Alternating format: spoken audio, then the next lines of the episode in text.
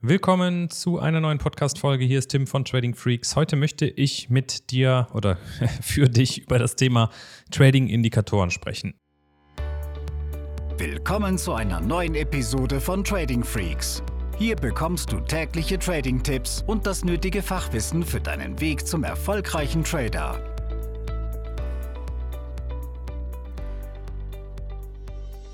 Ich weiß, dass du gerade als Einsteiger im Trading nach Regeln suchst oder nach einer gewissen Sicherheit und das ist auch genau richtig.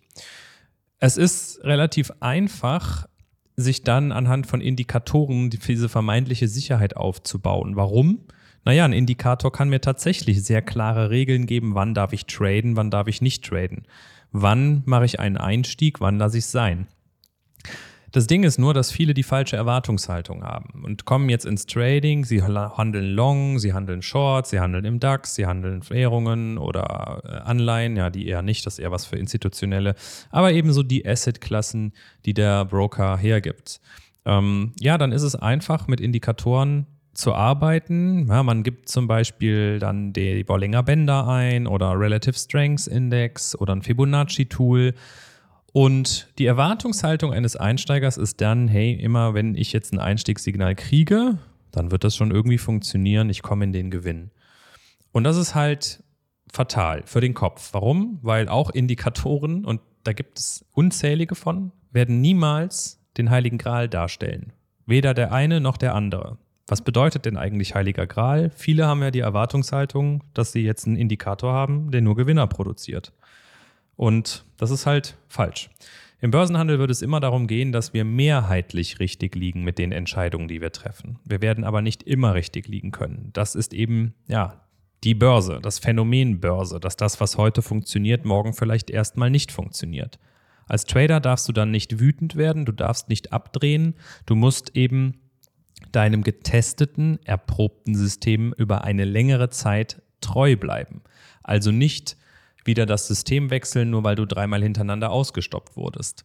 Und wenn ich dann Trader treffe, die Indikatoren nutzen, dann sehe ich in diesen ersten Monaten bei diesen Tradern dann durchaus doch genau dieses Problem. Sie nehmen jetzt vielleicht ein Bollinger Band, ja, oder meinetwegen äh, Relative Strengths Index.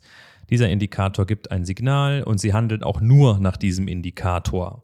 Und hier finde ich, dass die Trefferquote oder die Wahrscheinlichkeit, nur auf Basis von diesem einen Indikator zu handeln, nicht hoch genug ist. Das bewegt sich immer noch im Rahmen dieses Münzwurfprinzip.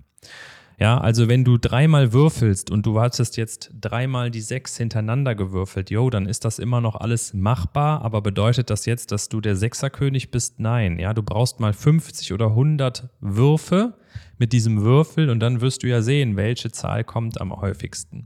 Im Trading ist das ähnlich. Wir brauchen 50, 100, 200 Trades nach exakt gleichem Ablauf, um über ein System entscheiden zu können. So, und jetzt kriege ich die Kurve zum Thema Indikatoren im Trading. Wenn du zum Beispiel ein Fibonacci nimmst oder ein RSI, dann achte bitte auf folgende drei Dinge. Erstens die Zeit.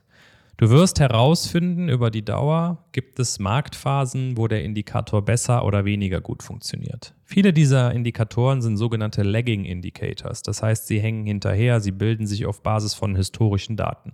Es ist ja auch überhaupt nicht schlimm, weil wir ja durchaus aus der Preishistorie Ableitungen für die Zukunft treffen wollen. Und wenn der DAX zum siebten Mal in einem Jahr bei genau 15.000 Punkten zum Beispiel seine Trendwende vollzogen hat, ja, dann kann man das auch als Daytrader nutzen, wenn er jetzt zum achten Mal dahin kommt und man handelt dann eben den entsprechenden Abpraller. Es wird aber jeden Tag Zeiten geben, da ist mehr Bewegung drin, da kommen vielleicht auch News und dann, wenn diese News- oder Risikoevents anstehen, ist keine gute Zeit für Indikatoren. Ich gebe dir ein Beispiel. Erster Freitag im Monat, 14.30 Uhr US-Arbeitsmarktdaten. Wer da an dem Tag rund um 14.30 Uhr nach Indikatoren handelt, ja, der wird bald eines Besseren belehrt werden, weil in dieser Zeit kein Indikator irgendeine Rolle spielt. Vielleicht funktioniert dieser Indikator aber dann besser in der fortgeschrittenen US-Session oder in der Asien-Session wo es eher um technische äh, Orderabarbeitung geht und gar nicht mehr so viel Impulse aus Risikoevents oder News anstehen. Also wenn du einen Indikator für dich testest, schau einfach mal im Chart weit nach links, versuch mal herauszufinden, Wenn du dir 100 Testtrades notierst, ob du dann über eine Filterfunktion herausbekommen kannst, gibt es vielleicht sogar Uhrzeiten, wo der besser funktioniert oder eben schlechter. So, dann das Thema Zeiteinheiten ist mir wichtig. Ja, es kann durchaus sein, dass du jetzt ein, ein Signal bekommst von einem Fibonacci Retracement, was du im 5-Minuten-Chart irgendwo angelegt hast, weil der DAX dann eine, eine 50-Punkte-Strecke gemacht hat. Das finde ich zu wenig. Meiner Meinung nach funktionieren Indikatoren in höheren Zeiteinheiten besser. Ich kann also im Daily, im D1 oder im 4-Stunden-Chart meine Indikatoren nutzen und kann dafür trotzdem ja Ableitungen fürs Daytrading treffen und eben schauen, dass die Signale, die ich aus der höheren Zeiteinheit bekomme, dann für einen 20, 30 Pips oder Punkte-Move im jeweiligen Asset auf Scalping- oder Daytrading-Basis verwendet werden können. Das ist genau das, was wir unseren Mitgliedern auch beibringen, dieses Zusammenspiel der Zeiteinheiten zu verstehen und dann natürlich auch die Strategien so auszutarieren, dass das zu deinem Trading-Stil passt.